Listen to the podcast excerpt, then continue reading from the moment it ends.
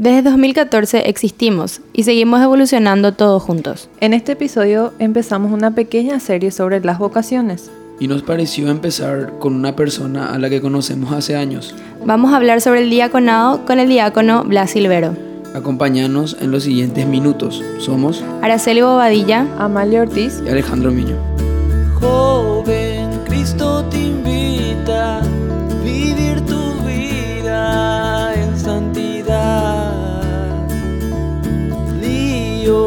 Donde vayas y que otro joven llegue hasta Dios. Tierra de valientes, tierra de valientes, tierra de valientes. Joven, únete, únete. Hola a todos, sean más que bienvenidos a este nuevo episodio de Tierra de Valientes. Somos los chicos de Baruch, la comunidad juvenil de la Capilla Sagrada Familia. Estamos muy emocionados por el episodio del día de hoy, porque no solo es un tema bastante interesante, sino que también nuestro invitado es una persona que nos vio crecer en nuestra comunidad. Pero bueno, voy a darle la palabra a nuestro diácono invitado. Buenas noches, un, un gusto estar compartiendo con ustedes este momento. Espero que les llene eh, con mi respuesta y por sobre todas las cosas que les haga meditar, pensar, reflexionar y tener un encuentro personal con Jesús misericordioso. Primero queremos decirte qué es y qué significa ser diácono, desde lo que nosotros sabemos para que luego don Blas aquí nos pueda contar toda su experiencia. Un diácono es considerado un servidor, un clérigo o un ministro eclesiástico, cuyas calificaciones y funciones muestran variaciones según las distintas ramas del cristianismo. En las iglesias católica, apostólica, romana, copta y ortodoxa, se refiere así a aquel que ha recibido el grado inferior del sacramento del orden sagrado, por la imposición de las manos del obispo y por lo tanto se le considera la imagen sacramental de Cristo servidor. En virtud de la Sagrada Escritura que especifica, porque el Hijo del Hombre no vino para ser servido, sino para servir y para dar su vida en rescate por muchos. Ahora, don Blas, vamos a hacerle una serie de preguntas y yo voy a empezar con la pregunta, para usted, ¿qué significa ser diácono? Por sobre todas las cosas, el servicio, ¿verdad? Eh, estar un poco pendiente y atento de todo lo que sucede en nuestro alrededor, en este tiempo especialmente de, de pandemia, en donde no estamos eh, procurando. Este, llegar a las personas, darle el consuelo que necesitan y sobre todo este, darle esa esperanza que con la muerte no termina la vida, sino que es un, un nacer de nuevo, porque uno muere, cierra los ojos y al abrir, abrir está ya en otra, en otra dimensión, en otro ámbito. ¿Y cómo era su vida antes de ser diácono? Y mi vida no, no es así como la de ustedes, por ejemplo, ¿verdad? Que están metidos en las cosas de, de la iglesia y cosas así, ¿no? Lo mío era más light, más... Mi, mi conversión me llegó eh, no en mi juventud, sino ya después, ¿verdad? Después de casado, después de, de tener hijos, inclusive. Gracias a una manifestación tan maravillosa de, de Dios, ¿verdad? Que a quien le conocí y a quien ya nunca más quiero dejar. ¿Y cómo se le presentó justamente esa oportunidad que acabo de contarnos y las ganas de ser diácono? Bueno, las ganas de ser diácono no, no estaban en, en, en, mí todavía, ¿verdad? Eh, yo participé en el, en, el, en el Instituto del Diaconado y nosotros fuimos como los conejillos de India porque somos los primeros diáconos de Asunción, ¿verdad? Uh -huh. Si bien en Villarrica, en Casapaya habían, acá en Asunción era la primera experiencia que iba a haber. Y realmente los que nos fuimos de Luque nos fuimos para aprender, para crecer más en la fe, no precisamente para alcanzar el diaconado, ¿verdad? Uh -huh. Porque el diaconado es un llamado de Dios. Yo no puedo decir yo soy inteligente, yo soy conozco de pe a pa la Biblia y sí o sí me tengo que ordenar, no es así. Es un llamado de Dios y hay que escuchar ese llamado de Dios porque una vez que Dios te, te llama, nadie va a detener ese llamado. Y a mí me sucedió así. Yo sí me convencí, me convertí en un día de tiempo de cuaresma, estábamos haciendo la procesión todos los viernes, vía Crucis, ¿verdad? Todos los viernes de la escuela, Adrián Jara, y no teníamos gente, ¿verdad? Y el delegado de la capilla decía, bueno, la, si es que no viene nadie, ya no vamos, no, vamos a esperar cinco minutos, le decía, vamos a esperar medio, medio minuto más, un ratito. Y estuvimos ocho personas, y vamos a irnos entre ocho gatos locos, y vamos a irnos nosotros a ir cantando, etc. Y así salimos. Y yo le pedí tanto a Dios que, que se manifieste en las personas. Y cuando llegamos a la plaza, miré hacia atrás y he visto como 100 personas. y realmente me asusté. Me, me, dije cómo Dios escucha, cómo Dios se manifiesta y cómo Dios realmente quiere que le alabemos y que, que glorifiquemos su nombre. Bueno, ahí, em, ahí empezó mi, mi conversión, vamos a decir, ¿verdad? que no es rápida, sino poquito a poco, ¿verdad? Un proceso, es un proceso.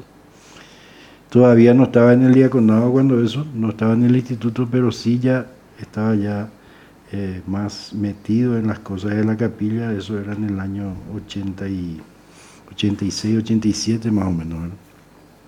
Cuando eso el arco iris era todavía en blanco y negro. y en cuanto a la espiritualidad, o sea, antes de que antes de conocer el camino que Dios tenía para usted, ¿cómo era su espiritualidad? normal, vamos a decir, no, como dice todo el mundo, yo no soy malo, yo no soy pecador, pero, pero tengo mis cosas, ¿verdad? Normal, como una persona normal que, eh, que, cree en Dios, pero hasta ahí, ¿verdad? Hasta ahí. Más de eso no, no trasciende, sino no hace cosas malas, pero tampoco es una persona que se va todos los domingos a misa y comulga y que se arrodilla, etc. No, no es así, ¿verdad? Fue diferente. ¿Y cómo cambió su vida y la de su familia después del llamado?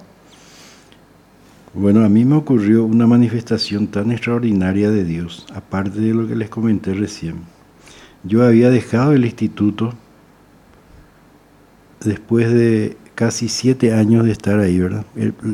La promesa era que nosotros íbamos a estar tres años nomás, ¿verdad? Y ya pasó cinco años, seis años y ya íbamos por el séptimo y yo le dije a mis compañeros luqueños con quienes estudiábamos siempre, yo hasta aquí nomás ya dije, total, yo no busqué lo esto, sino que se me presentó. Pero yo les acompañé siempre, ¿verdad? estudiaba con ellos, les preparaba los temas de exámenes, yo les tomaba sus exámenes y yo estaba al tanto de, de, todo, ¿verdad? No, no nos separamos nunca los, los tres, Andrés, Celso y yo, ¿verdad? Y pasaron, pasó el tiempo, pasaron los meses y un mes de, de octubre, cuando eh, ya se iba a llamar para, para los exámenes, etc. A mí se me manifestó en la Eucaristía el Señor tan fuerte y me quedé extasiado y dije, este es el llamado de Dios. El director del, del instituto vivía a media cuadra de mi trabajo, yo trabajaba en Antelco cuando eso, y a media cuadra, nunca le encontré, me iba junto a él en su casa parroquial para decirle por qué dejé, etcétera, nunca le encontré. Ese día, lunes, a las 7 de la mañana, cuando voy llegando a mi trabajo, se queda una camioneta con el vidrio todo polarizado, se queda a mi lado y baja el vidrio y me dice, ingrato, te espero a las nueve en mi, en mi casa, me dice. Y era, era, el director del instituto, ¿verdad? A quien nunca le encontré. Y dije yo, ¿cómo hace Dios las cosas? Sí. Me fui, hablé con él y me dice él, tenés que traer una carta de recomendación de tu párroco para que podamos tomarte los exámenes. Y no hay problema, le voy a hablar con el párroco. Y un domingo estuvimos en un almuerzo en la casa de las hermanas dominicas, no sé por qué motivo fue estaba el padre Gil Sergio. El padre Sergio era el encargado de nuestra capilla.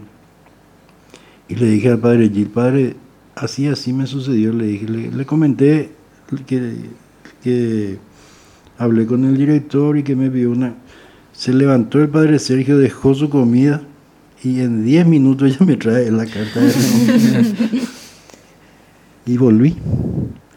Pero volví yo sin tener la intención de, de alcanzar el diaconado permanente, ¿verdad? Pero por esa gracia de Dios fui el primero en, en enterarme de que iba a ser diácono.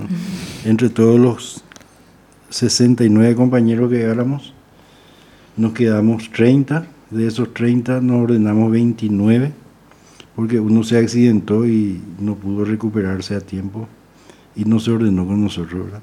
Esa es mi, esa es la imagen que yo tengo de Dios que es amoroso, que perdona todo y que tenemos que dejarnos que Él realmente nos abrace, nos ame como un Padre tan bondadoso. Y cuando es lo que Dios quiere, es lo que Dios quiere, dicen. Sí. Sí. Y como usted contaba que trabajaba en Antelco, además de su vida y su entorno familiar, ¿cómo cambió su entorno laboral? Es famoso ser los compañeros de trabajo, con- no sé, te vas luego mucho a la misa o Te vas a quedar mucho- vivir en la Ay, iglesia. vas a vivir en la iglesia, vos piensas, a, a mí me dice, ay, vos vas a ser monja. Sí. ¿Cómo cambió ese entorno laboral de gente que capaz no estaba tan metida? Miren, Dios acomoda todo. Ahora, si vos decís, eh, si ese me tienta, yo le voy a cantar la 40. Si ese me dice, no. vos vivís tu vida normal. No, no vas a ser un santulario que andar con las manos así todo, por todo, todo el tiempo, sino viví tu vida normal. Eso es lo que, lo que nosotros tenemos que entender, que no es porque Dios te llama, es porque vos ya sos superior a los demás y ya sos un santo que vas a estar en el altar y no es así. Porque Dios mismo se encarga de ponerte en tu lugar. ¿verdad? Yo viví mi vida normal, mis compañeros me apreciaban mucho, eh, eh, compartía mucho con ellos, así había algún acontecimiento. eh, me contaban igual que los demás, no, no me daban un privilegio especial ni mucho menos. ¿verdad? Era normal, normal. ¿Se acuerda de la primera celebración en la que sirvió como diácono? O sea, ¿cómo se sintió al celebrar? Muy mal. Les cuento una experiencia de mi primer, mi primer trabajo como diácono fue en, la, en el santuario de Luque, ¿verdad? Donde, donde estábamos sirviendo. Mi primer trabajo fue recibirle a un niño muerto. Ellos vienen, los, los, los angelitos vienen con el cajón abierto, ¿verdad? Y traen, otros niños traen el- la tapa del cajón ahí enfrente y así vienen, ¿verdad? Caminando. Y cuando yo aspergé sobre esa criatura, dije- pensé que iba a hacer un gesto de cerrar los ojos, abrir los ojos, ¿verdad? Y realmente me impresionó, porque le, le derramé el agua bendita. Tenías miedo de derramarle el agua bendita a la criatura. sí, me impresioné porque era mi primera vez, era mi primera vez y realmente quizás yo lloré más que sus padres, ¿verdad? porque me impresionó bastante. Y em, cuando vas a empezar a, a hacer una celebración, ¿cómo te preparas mentalmente y espiritualmente? Bueno, yo, yo estoy sirviendo en tres comunidades. Estoy en Santo Domingo, de Juba de Seda. Estoy en Virgen del Carmen, aquí cerquita nuestro. Y en Sagrada Familia. Cada comunidad tiene una mentalidad diferente, una manera de escucharte diferente, ¿verdad? Entonces vos tenés que prepararte de acuerdo al, al, al estado que vas a encontrar en esas personas, ¿verdad? A veces salís bien y otras veces eh, no hablas de balde, pero eh, no le llegas a la persona con, con, la, con las ganas que tenés de llegar. Yo me preparo bastante, yo eh, como estoy jubilado, tengo tiempo y entonces leo, escucho, rezo. Normalmente lo que hago más es rezar, ¿verdad? Haciendo mis cosas de manualidades, lo que sea, rezo normalmente como eh, tres, cuatro rosarios, ¿verdad? Eh, haciendo mi trabajo. Y realmente uno se siente tan bien. Mi primera experiencia como celebrante, yo preparé mi homilía, me presenté frente a la gente, metí la mano en el bolsillo donde guardé mi papel, no encontré. Metí la mano en mi bolsillo, en el bolsillo de mi pantalón no encontré, en, la- en el bolsillo de atrás no encontré. Y te impresiona mucho verle a, a la gente que te miran así, Sí. me parece que te, te van a comer con los ojos. Y es tu primera vez. Ahí es donde dije, ven Espíritu Santo, Que lléname". sea lo que Dios quiera. y recé. Recé en silencio y de ahí ya nunca más eh, ah, hice eso, ¿verdad? De hacer mi homilía y llevar para leer. No, no me gustó nunca eso, ¿verdad? Pero eh, alguna vez de hacer porque cuando somos viejos ya perdemos la memoria. yo digo que a nosotros, o sea, a mí a veces cuando voy a hacer una lectura o algo así, me impresiona porque es así como dice, estás en un lugarcito parado y antes, ¿verdad? Ahora hay 20 personas como máximo, pero te miran todos. Y a, a mí me suele superar las las veces Sí. que me supongo que se acostumbra también a eso. Sí, yo hasta ahora tiemblo, ¿verdad? Si ustedes se ponen detrás de mí van a ver que mi talón está así temblando, ¿verdad? O sea que uno no es porque no sabe lo que va a decir, ni el deseo pues, es poder transmitirle esa, esa palabra amorosa de Dios, ¿verdad? Esa palabra amorosa de Dios que vos estás leyendo, meditando. Y te hace decir tantas cosas. Yo preparo mi homilía, eso sí, preparo mi homilía, escribo, escribo, escribo. Nada de lo que escribí digo. Eso es obra del Espíritu Santo. ¿verdad? Preparas todo, pero lo importante es tener esa conexión con Dios. Y así como habló de sus compañeros en el seminario, ¿hubo alguna amistad allí que le marcó la vida o que- en el- con la que sigue en contacto? Bueno, nosotros, eh, los luqueños, Celso, Andrés y yo, eh, nos sentábamos uno al lado otro. No, no tuvimos tanto contacto porque no es que éramos superior a ellos, pero nosotros ya hacíamos celebración de palabras, ya hacíamos las cosas que hace un diácono. Ellos todavía nada, ¿verdad? Tal es así que muchos compañeros vinieron acá en la capilla Sagrada Familia al ordenarse para aprender a hacer celebración de palabra, ¿verdad? Y eh, acá estuvieron compartiendo con nosotros. Son, son gente que quedaron en nuestra, en nuestra, en nuestra mente, ¿verdad? Como amigos, no como amigos, sino conocidos a- y a quienes espiritualmente le tenemos como hermanos, ¿verdad? ¿Cómo se siente en la actualidad siendo diácono? Me siento bastante bien, más relajado, más tranquilo. Eh, puedo puedo este, discernir bastante bien porque son 20 23 años de diaconado, ¿verdad? Que de algo ya tendré la base, ¿verdad? ¿Y tiene algún mensaje que, nos, que les quiera dejar a los jóvenes que están pensando tomar el mismo camino que usted? Ciertamente yo no le quiero dejar ningún mensaje. Yo quiero que se aferren a este mensaje. quiero que ustedes entiendan que la mayor alegría, la mayor felicidad es estar abrazados a Dios. Nada te va a reconfortar, ni tu mejor amigo, ni tu mejor amiga, no te va a reconfortar tanto como puede calmarte Dios. Y yo le digo a los jóvenes, no se dejen engañar por las cosas del mundo. No se dejen engañar por las cosas del mundo. El mundo es mentiroso, el mundo es tentador y el joven tiene una, una debilidad que es muchas veces el capricho. No le quiere escuchar a papá, no le quiere escuchar a mamá.